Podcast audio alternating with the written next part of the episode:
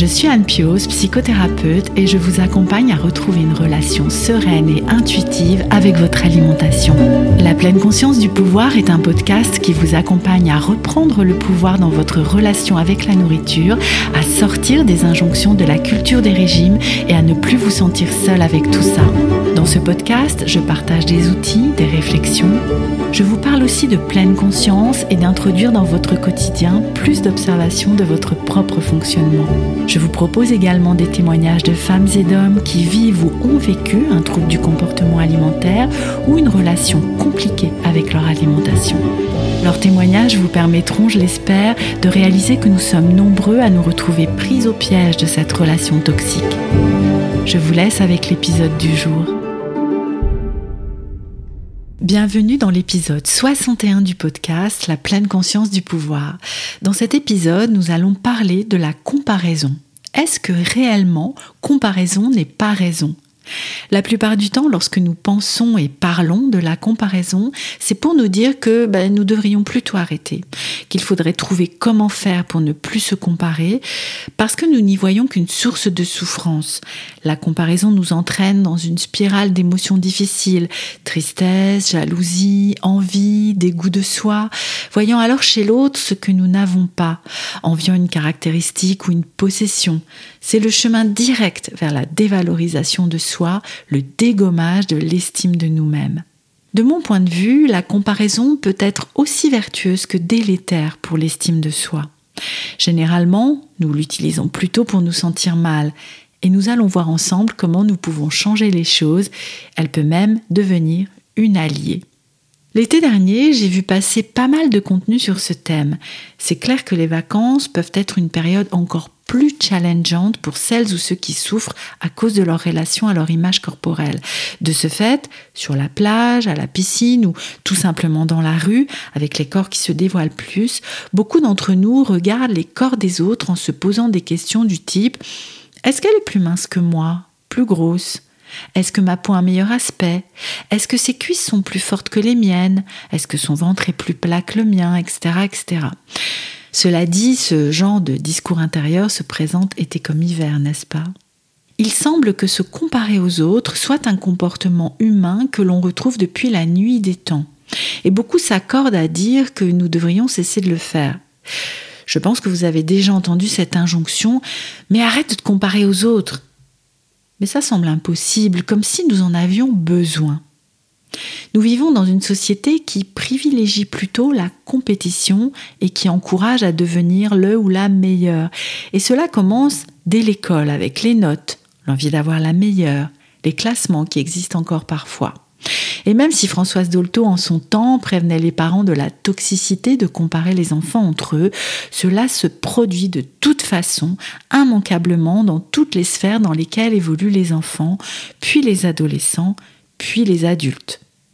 Certains d'entre nous, dans certaines professions, reçoivent encore des notes. Alors il faudrait d'un côté la subir, la comparaison, et d'un autre s'en servir. Que d'injonctions paradoxales. Ce que nous oublions, c'est que nos personnalités se construisent en utilisant la comparaison. L'enfant et surtout l'adolescent cherchent des modèles, se pose des questions sur ce qu'il a envie de reproduire ou pas, se demande par exemple quel style de personnalité lui parle, dans des modèles provenant de ses pères, dans sa famille ou en observant des célébrités. Il commence par se conformer avant petit à petit de se détacher des modèles pour prendre son envol et devenir une personne qui se différencie des autres. Avoir des modèles est rassurant, c'est aussi comme cela que nous apprenons. Même adultes, nous observons les autres faire, par exemple, lorsque nous souhaitons acquérir une nouvelle compétence. Et nous allons comparer nos gestes, notre façon de faire à ceux de l'autre, afin petit à petit d'ajuster, de progresser. La transmission se fait ainsi, elle aussi, par le biais de la comparaison. Alors à quel moment est-ce que cela dérape? À quel moment ce qui peut nous aider devient gênant? Lorsque la comparaison génère en nous des sentiments désagréables. Lorsque nous commençons à nous dire il ou elle fait ou est mieux que moi.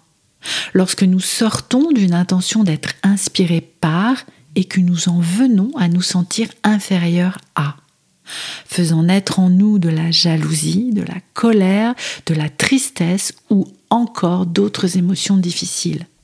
Pour en revenir à ce que je vous disais plus haut, il me semble que le biais éducatif qui consiste à utiliser la comparaison pour critiquer n'y serait pas pour rien. Alors, loin de moi l'idée de mettre tout sur le dos des parents. Ce biais éducatif est utilisé par tout l'environnement de l'enfant et en particulier, comme nous l'avons vu plus haut, à l'école. Petit à petit, nous intégrons que comparer s'utilise de cette façon pour nous faire nous sentir mal ou alors, à l'inverse, pour nous faire nous sentir bien en dévalorisant l'autre. Toi, tu fais mieux que lui. Oh, toi, tu es plus jolie qu'elle. Ah, toi, au moins, tu sais faire ceci ou cela. Vous voyez? Si nous reprenons la définition du terme comparaison, nous pouvons lire dans le Robert Faites d'envisager ensemble deux ou plusieurs objets de pensée pour en chercher les différences ou les ressemblances. Lorsque je lis cette définition, il me semble que comparer est quelque chose de très factuel, de très neutre. Dans la définition, on parle d'objet de pensée, mais cela pourrait être de regarder deux ou plusieurs corps et de faire un constat d'observation. Ce corps est blanc, ce corps est noir, celui-ci est gros, celui-ci est mince. Tous deux ont deux jambes et deux bras, et celui-ci a de la poitrine, alors que cet autre n'en a pas. Cette comparaison factuelle nous permet d'observer qu'il existe une grande diversité dans l'apparence des corps. Et pourquoi cela génère des pensées difficiles? Si je compare en observant les ressemblances et les différences, ce que permet effectivement la comparaison, à quel moment cela dérape?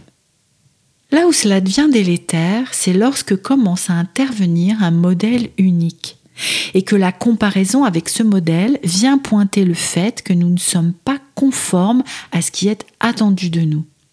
Et si nous revenons au sujet qui nous intéresse le plus ici, j'ai nommé la relation au corps, vous voyez où je veux en venir. Il semblerait qu'il existe, à l'époque où nous vivons et ici en France, un modèle unique de corps auquel nous devrions nous conformer, le corps mince.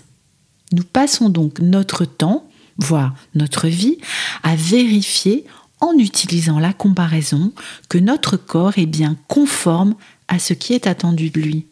Et comme ce modèle est pour la plupart d'entre nous un corps éloigné, voire très éloigné de ce que la nature a prévu pour nous, cela génère beaucoup de souffrance, de dénigrement, de culpabilité, j'en passe, et des meilleurs nous nous retrouvons pris au piège de ce modèle unique, nous évertuons à trouver comment y ressembler, parfois coûte que coûte.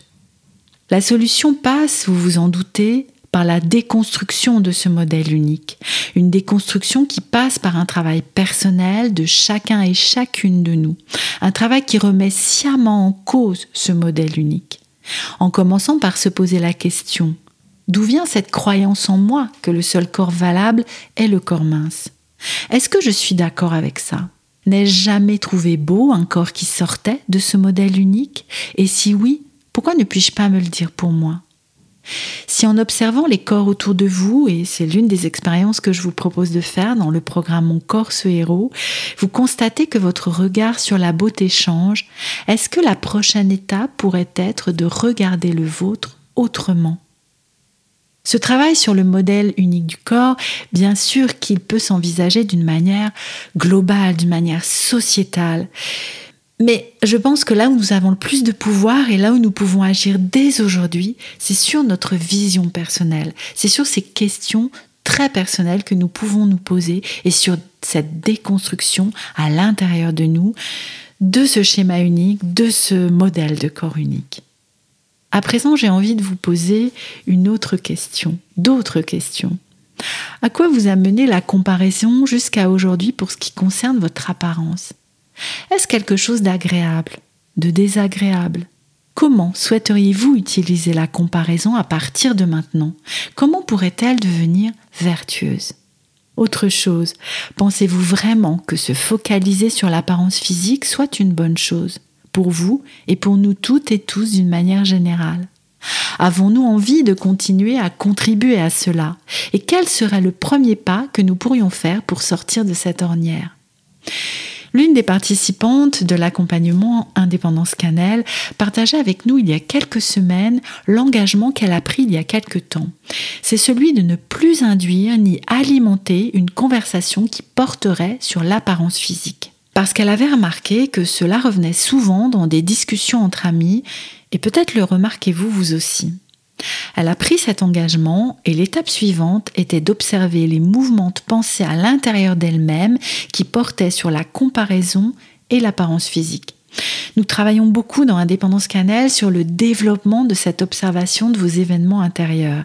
Et cette capacité se développe au fil des mois grâce, entre autres, à la pratique de la pleine conscience. Cette cliente a donc observé que revenaient souvent des pensées de comparaison et de dénigrement de son apparence physique ou de celle des autres. Elle a alors pris ce second engagement, celui de mettre ses pensées de côté lorsque c'est possible et lorsqu'elle les observe pour arrêter de générer en elle des émotions difficiles concernant son corps. En plus de participer à une déconstruction plus générale de ce phénomène de blablater autour de ce sujet de l'apparence corporelle. Elle travaille donc à la fois sur son blabla intérieur et sur son blabla extérieur, si je peux dire les choses de cette façon. Et vous, où en êtes-vous? Avec la comparaison Quel premier pas avez-vous envie de faire aujourd'hui pour avancer dans la direction de la déconstruction de cet automatisme de la comparaison? Comment voudriez-vous l'utiliser d'une manière plus vertueuse pour vous? Je vous laisse pour aujourd'hui. N'hésitez pas à me dire ce que cet épisode et ces réflexions vous inspirent. À très vite pour un prochain épisode de la pleine conscience du pouvoir et n'oubliez pas de vous abonner, de laisser un avis et une note 5 étoiles sur votre plateforme d'écoute. Cela encourage beaucoup la visibilité du podcast. Merci à toutes celles et ceux qui prennent le temps de le faire. À très bientôt.